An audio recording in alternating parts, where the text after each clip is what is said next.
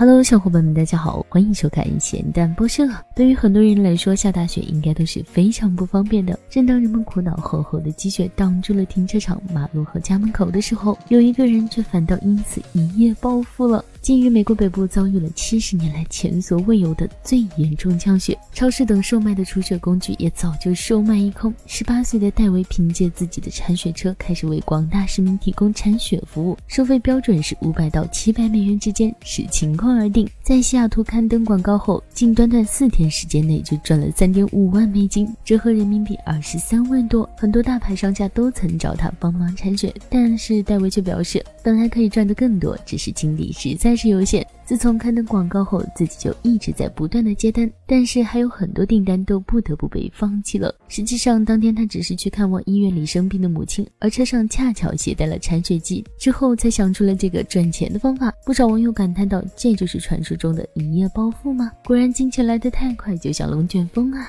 不过这毕竟还是人家辛苦动手赚来的呀。好吧，希望地球人不断的作妖，让我们继续吐槽世界如此枯燥。新闻需要情调，还不点关注？你是在等什么呢？